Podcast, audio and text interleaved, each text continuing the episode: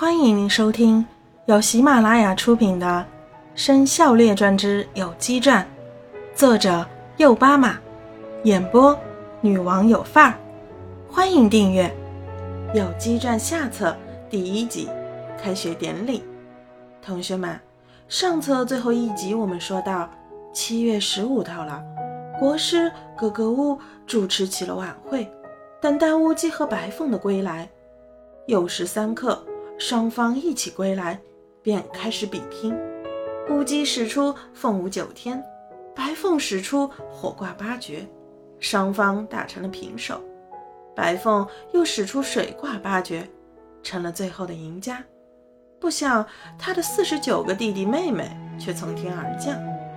酉年过后是戌年，酉月即八月，转眼到了一年后的中秋节。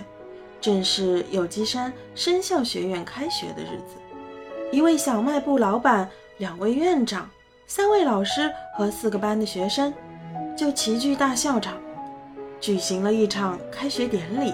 小卖部的老板早已备足了货源，并且特别慷慨地为每一位学员免费准备了一口袋的零食。这是一种高明的营销策略。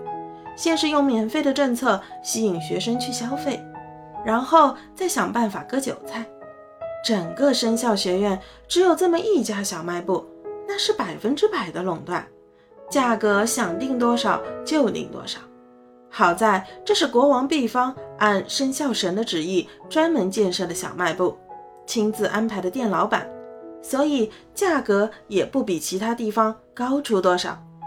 店老板出席了开学典礼，但是国王却没有来，甚至王后也没有来，这有点反常。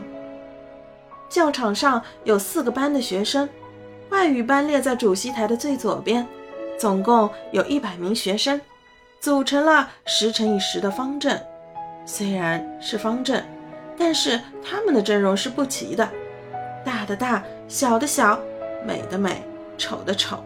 白的白，黑的黑，挨着外语班的是繁鸡班，他们也是十乘十的方阵，却是阵容整齐，每只鸡如同一个模子刻出来的。再加上他们穿着一样大小、一样款式的校服，看上去就十分的养眼。接下来是有机班，他们的数量本来是白白的四十九个弟弟妹妹。再加上乌乌和白白两位学生，就是五十一个学生。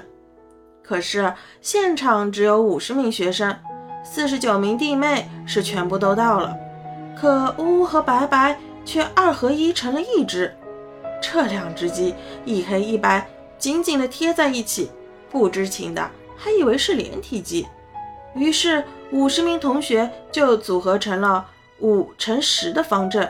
除去乌乌和白白外，也算是仪容整齐。最右边还有一个班，却是卯兔班。呵呵，院长十分慷慨，同时也为了显摆，就派出了一百零一只兔子，其中的一百只只是学生，穿戴整齐，组成了十乘十的方阵。另外那两只兔子，则是长生不老的大双兔和小双兔组成的大小双老师。他俩既是卯兔生肖学院的现任教授，更是有机生肖学院卯兔班的班主任。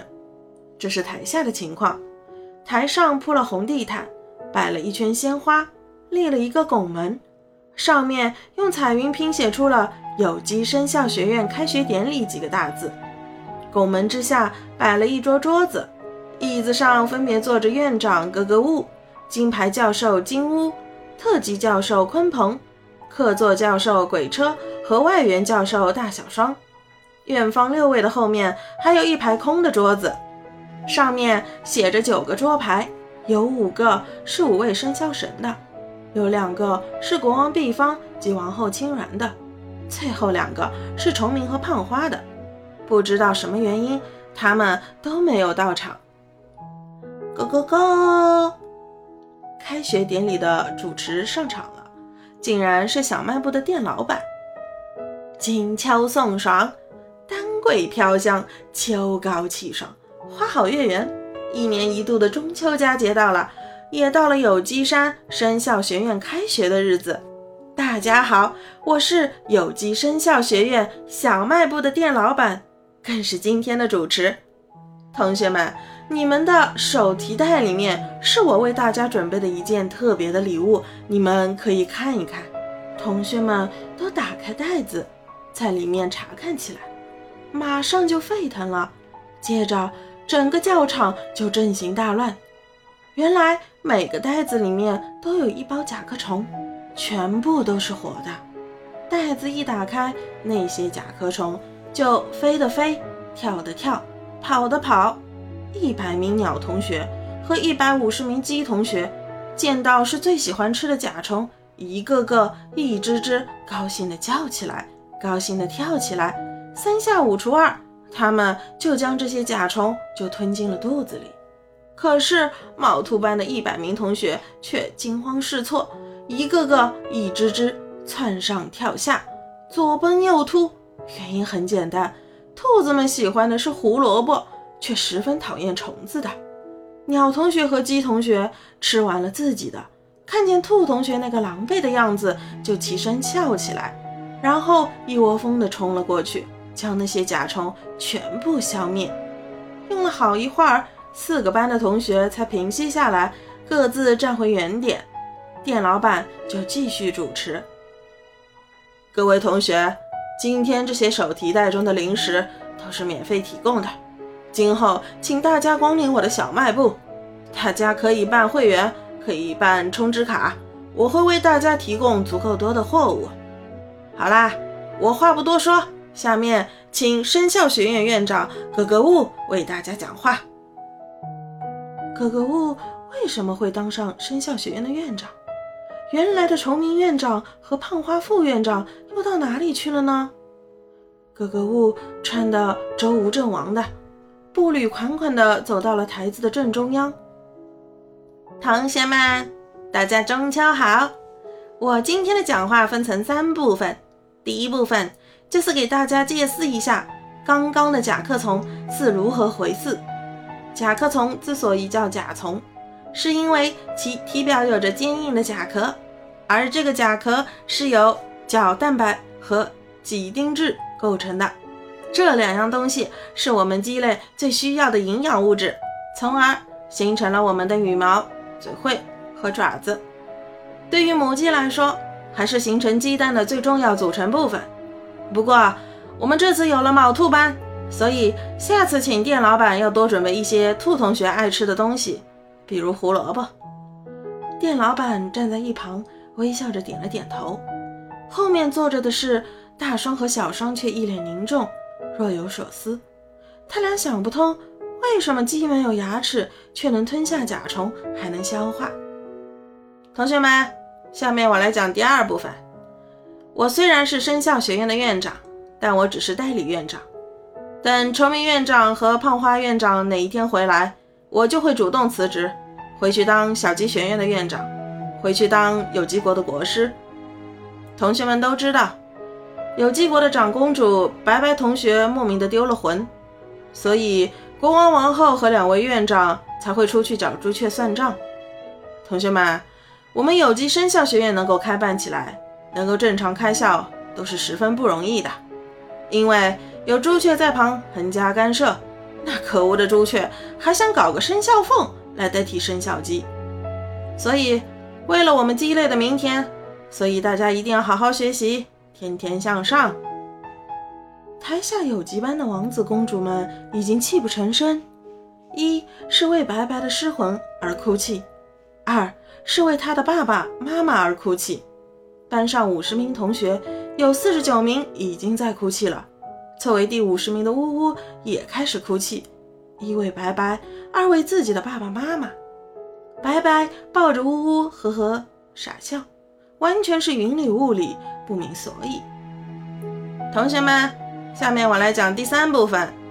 鸡之所以为生肖，是因为鸡为人类做出了卓越的贡献。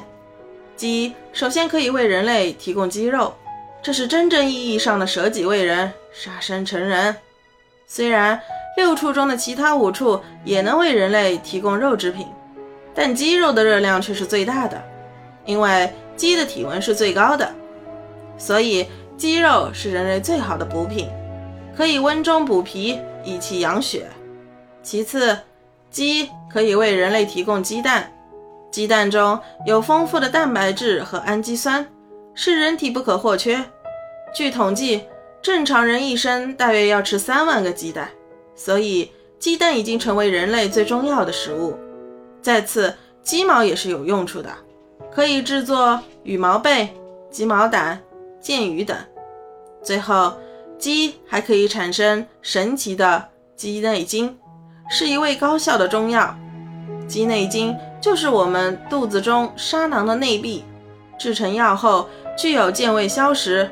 通灵化食、活血通络的功效，所以我们鸡类一生都是宝，所以人类离不开我们，所以我们就成为了生肖动物。